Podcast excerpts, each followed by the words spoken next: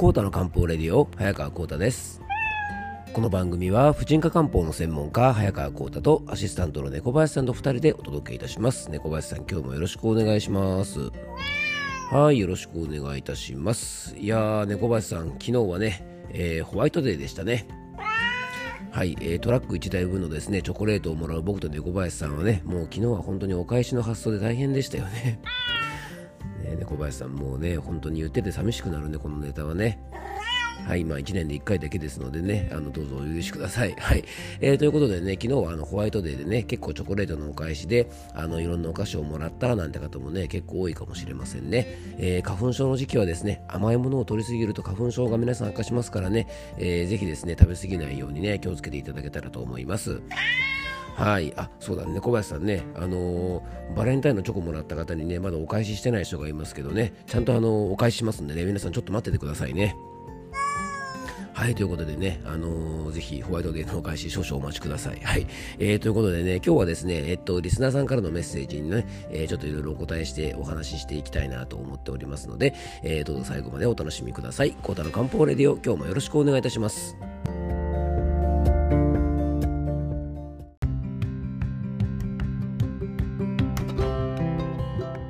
はいそれではね今日の本題の方に入っていきたいと思うんですがあの猫林さんそういえばですね作家のね大江健三郎さんがねお亡くなりになられましたよね。うん、いくつかねあの作品読ませていただいたことあるんですけどもね。あの僕的にはですね万栄元年のフットボールというねあの大江健三郎さんの代表的な長編小説があるんですけども、えー、実はですね村上春樹さんの、えー、第2作がですね1973年のピンボールというね作品があるんですけども実はあのこのね大江健三郎さんの万栄元年のフットボールというですねあのこのタイトルをですねなんか村上さん流にちょっとこうねあのもじったというかですね、えー、ちょっとお遊びでつけたというねそんな逸話も残ってるんですけどもね、まあ、本当にね猫林さんね偉大な作家の方が亡くなってしまって本当に残念ですよね。はい、ということでね、結構あのファンの方もいらっしゃったんじゃないでしょうか。あのご冥福をね、お祈りしたいと思います。はい。えっ、ー、と、じゃあ今日の本題なんですが、今日はですね、養生ネーム、こぐまちゃんからのメッセージをね、ご紹介していきたいと思います。えっと、こぐまちゃんね、メッセージいただいてからちょっと時間経っちゃってね、すいませんでしたね。あの、今日はね、メッセージをご紹介しながら、えー、ご質問にお答えしていきたいと思います。えー、コーダ先生、こんにちは。えー、いつも楽しい配信をありがとうございます。えー、お喉が治られたようでよかったです。さて私は今とっても久しぶりに口内炎ができてしまい痛いなぁとなっています下の、えー、右側に、えー、2つもできました。ちょうど歯が当たってしまう場所でなかなか治らず困っています。また、えー、左の顎に右の顎に1つ大きめのニキビもできました。え食生活や睡眠のバランスは口内炎ができる前と変わらない様子なので、えストレスから来るものなのかなと受け止めているのですがなぜストレスで口内炎ができるのでしょうか？とっても不思議です。また今回の皮膚と、え、皮膚や粘膜のトラブルは右側のみに現れていてそのこともとっても不思議です。もしよければストレスと口内炎や皮膚トラブル症状の左右差があることに関する漢方的なお話を聞かせてもらえましたら嬉しいです、えー、ストレスが原因ではないないかもしれないので他に原因として考えられることがありましたら、えー、そちらも教えていただきます、えー、いただけます。ととってもありがたいです。どうぞよろしくお願いいたします。ということでね。あのこぐまちゃんからねメッセージをいただきました。ありがとうございます。まあえっとご質問に関してはねちょっと漢方的な面とですねまあちょっと漢方とは少し関係なくな生理学的なとこというかですね体の仕組みから、えー、ちょっといろいろお話ししていきたいなと思います。で口内炎というね、あの、まあ、不調なんですけどもすごく身近な不調の一つと言えてね、まあ、ほとんどの方がね、まあ、多分一度は口内炎でね経験したことがあるんじゃないかなと思います。ねちょっと口の中にねできるだけでも本当に嫌な症状ですよね、うん。で口内炎の原因というのは実は様々で、えー、口腔内の、ね、粘膜の正常を保つためにあのちょっと食事のバランスが悪くてねこうビタミンとかが不足した方とかあとは疲労とかストレスとか、えー、ウイルス感染なんかもありますねあと外的刺激などによって、えー、タンパク質のですね分解酵素の一種、えー、プラスミンというのがですね実はねこう発生します要は疲れたりストレスを溜まったりとかウイルス感染したり、えー、口の中にね強い刺激などを受けたりするとあのタンパク質を分解する酵素の一種のプラスミンというのが発生するんですね。で、えー、っとね、増え続けたプラスミンによって炎症の元となるですねヒスタミンとか、えー、痛みの元になる、えー、っとプロスタグランジンとかねあのプラジキニンというものが出てきて血管をね拡張させるんですね。でそうすると炎症が起きると、えー、血管からこれらの、ね、物質が漏れ出やすくなって、えー、むくみも起こったりして痛みが発生するというのがですね、まあ、一般的にはあの口内炎が起こる仕組みというふうに言われています。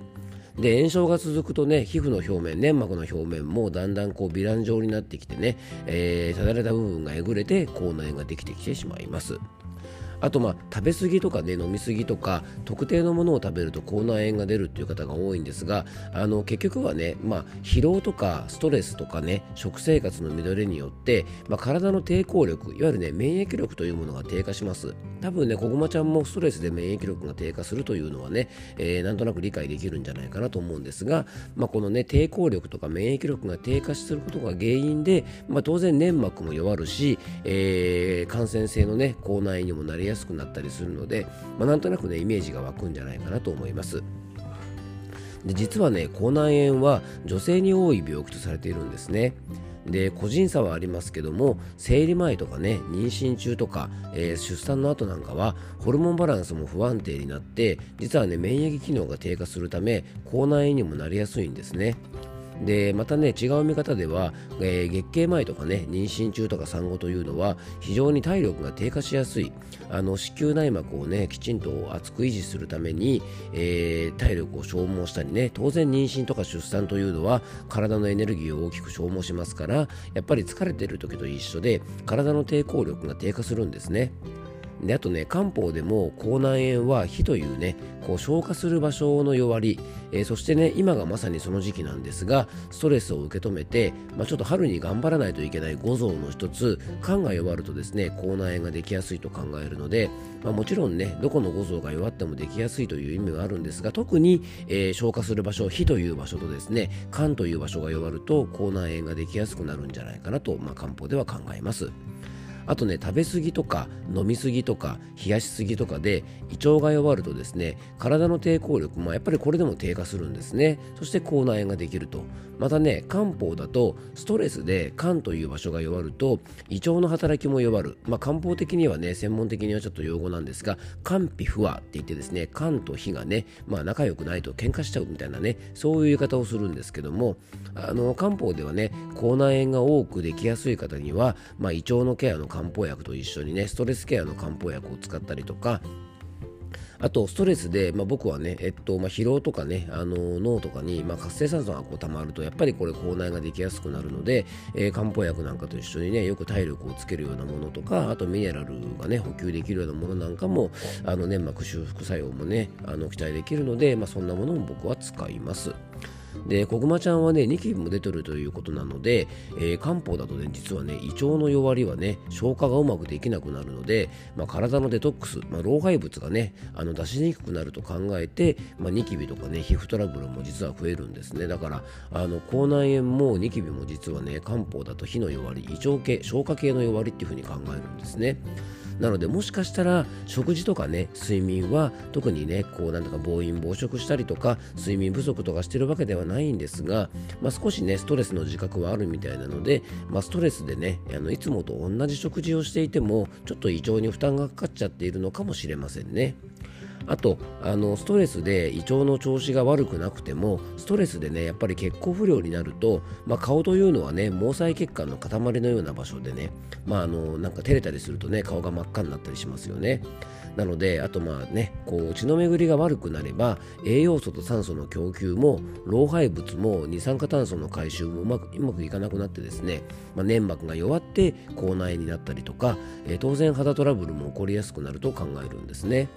でこのね毛細血管と肌に関してね、まあ、はですね、えっと、今配信しているね YouTube の番組の、えっとね、京子とコータのあゆる漢方ラボでも詳しくちょっとお話ししてたと思いますので、えー、よかったらですねぜひご覧ください。あとですね右側ばかりにというご質問なんですがこれ実はね僕ね数日前に Twitter でねあの左側ばかりに不調が起こるという症状についてね実はねちょうどツイートしてたんですよね。でそのツイートがねこんな内容なんです。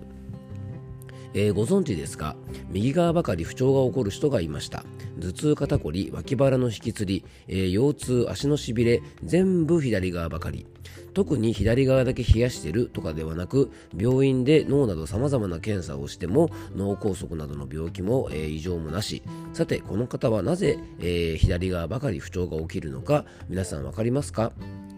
その方のお話をよく聞くと会社の左側に座っている人がすごく嫌な人でめちゃくちゃ苦手見てるだけでもストレスを感じてしまうような状態で一日過ごしていて無意識に左側だけこわばってしまっていたようです。気疲れを取る漢方薬と席替えをしたらすっかり治りました。片側だけ不調が起こる方は環境にもご注意をというですねそういうツイートをさせてもらったんですね。あのもちろんね片側にストレスを受ける環境は、えー、片側だけに不調が起こる、まあ、これねごくごく、まあ、原因の一部です、まあ、これが全てではもちろんありませんなので、えっと、例えばね、えー、片側だけ冷えるような場所、例えばね、エアコンのね、あの、例えば場所とか、窓の場所とかね、あの、寝室の窓とかドアとかね、ちょっとしたことでもですね、ストレスと同じように体がこわばって片側だけ血行不良が起きちゃうこともあるんですよね。あとお仕事で車を長時間運転してる方なんかはやっぱり車の運転ってねやっぱ姿勢があの悪くなりますしね。あと車運転してなくても日頃の座る姿勢とかね。あとはですね体の癖とか何かねやっぱり理由があるかもしれませんよね。でこれね原因が分かると予防もしやすいのでもし何かあればね自分の体の状態環境とかをですね、まあ、ここまちゃんもね一度、まあ、右側に今症状が出てるということなので何かね右側にこう負荷がかかっているようなことがあるかもしれません。あの体の癖のようなものって誰でもあるし、えー、整体とかヨガとかねストレッチとかで、まあ、体の歪みを定期的に取ったりとかあのー、とですねストレスだろうが姿勢だろうが冷えだろうが結果的にね歪みとかこわばりが起きて、えー、しまうのでね、まあ、そういったものをねストレッチとかヨガとかねあの整体なんかでちょっとね整えておくと、まあ、あの体の内側からのケアはね、まあ、漢方とかでするとしても外側からのケアを一緒にやっておくと回復も早いんじゃないかなと思います。あとあの結局ね何にもね意外とね原因がない場合っていうのもあるんですよね。でね実は今日のね口内炎に関しても本当の原因ってね実は口内炎ってよく分かってないんですね。でもね体の仕組みから考えたら、まあ、口内に関して言えばですね口とか舌の粘膜の炎症潰瘍のようなものですからね粘膜の弱りと炎症で、まあ、口腔内含めて、えー、粘膜というのはたくさんの毛細血管がある場所ですから、まあ、要はね血流が悪くなればすぐに悪くなっちゃう場所なんですよね。なのでできるだけいい血流でいられるようにね、えー、自分がもし血行不良がねあるようであれば当然その原因を考えてあの漢方的にはね、おけつの原因があればですね、少しずつそれを減らしていったりとかすると、まあ、口内炎とかね、皮膚トラブルも減らすことができるんじゃないかなと思いますし、片側だけに不調が出るのもですね、片側だけやっぱりね、これ血行が悪くなっている理由が何かあるはずなので、まあ、それをできる限りでいいのでね、ちょっとこう自分の生活環境とか姿勢とか含めていろいろね、確認してみると、えー、何か原因がわかるんじゃないかなと思います。えー、こぐまちゃんからのね、質問に答えさせていただきました。えー、こぐまちゃんやね、リスナーの皆さんの親子に少しでも立てば嬉しいです。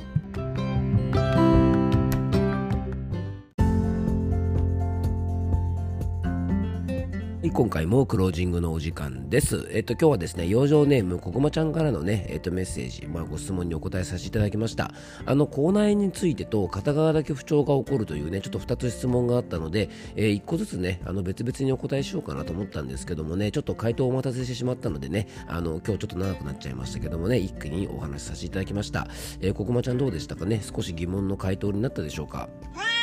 はい、まあ、こんな風にね、皆さんからね、あのメッセージとかいただいて、非常に嬉しいなと思います。あの、昨日もですね、えっと、僕のね、この番組のリスナーの方で、えっとね、僕がね、えっと、去年の秋ぐらいまでずっとね、毎月あの、オンラインサロン、オンラインセミナーをですね、あの、月に1回ね、2年ほどね、開催してたんですけど、まあ、そのほぼ全てにね、こう参加してくださってたですね、リスナーの方がね、ちょっとあの、ね、ご家庭の事情というかね、ご主人のお仕事の関係で、海外にね、今度ね、あの、住まなきゃいけないということでね、メッセージをいただいたんですよね。小林さんねでも海外生活ちょっと憧れますけども実際にするとなったらね結構いろいろ大変なんでしょうね。